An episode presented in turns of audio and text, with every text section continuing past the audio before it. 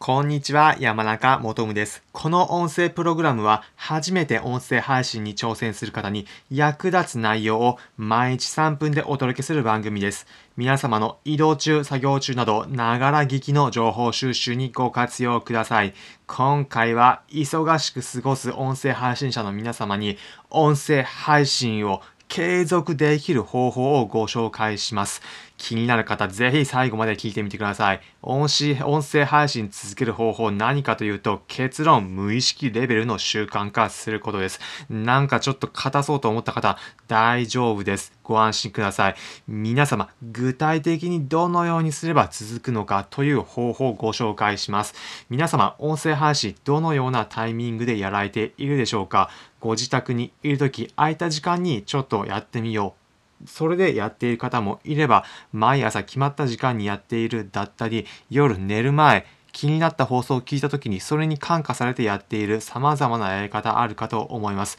もう一つ皆さんご質問するのでイメージしてみてください。皆様お風呂をいつ入られておりますでしょうか？大抵の方はお風呂毎日入られていると思いますが、ある程度決まった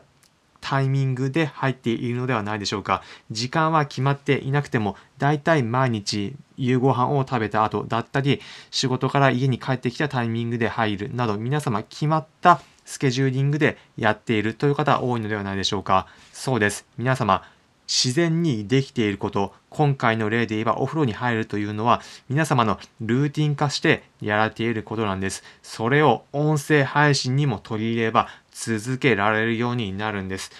例えば皆様も様々な日々の過ごし方していると思います。特に忙しい方であれば大抵この時間にこれをやるというようなスケジューリングされているのではないでしょうか。音声配信もそのルーティンに入るように組み込めばいいんです。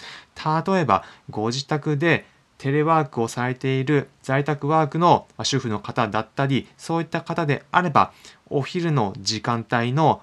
昼食を食べた後に午後のお仕事を始める前の15分間を利用して音声配信をするといったスケジューリングにすれば昼ご飯を食べたら音声配信というのが無意識にできるようになりますし他にも朝家から出勤して会社へ向かっているというビジネスマンの方であれば朝起きて顔を洗った後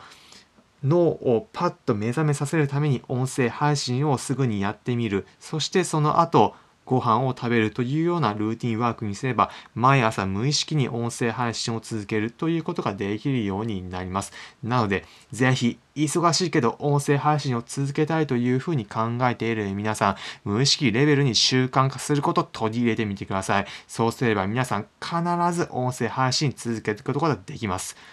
ということで、今回の内容、参考になったという方は、いいねの高評価、またこの音声プログラムのフォローボタンもポチッとお願いいたします。この音声プログラムは初めて音声配信に挑戦する方に役立つ内容を毎日3分でお届けする番組です。皆様の移動中、作業中など、ながら聞きの情報収集にご活用ください。コメントもお待ちしております。コメントいただいた方すべて読ませていただきますので、お気軽にお願いいたします。また今回話した内容、音声だけだと残らないので、後でチェックしたいという方、ツイッターでもこれ、音声配信に関わるコツの内容を書いておりますので、気になる方はツイッターから見ていただければ幸いです。ツイッターのリンク先は説明欄に貼っておくので、そちらからチェックしてください。ということで、皆様、良い一日お過ごしください。それではまた次回お会いしましょう。それじゃあ。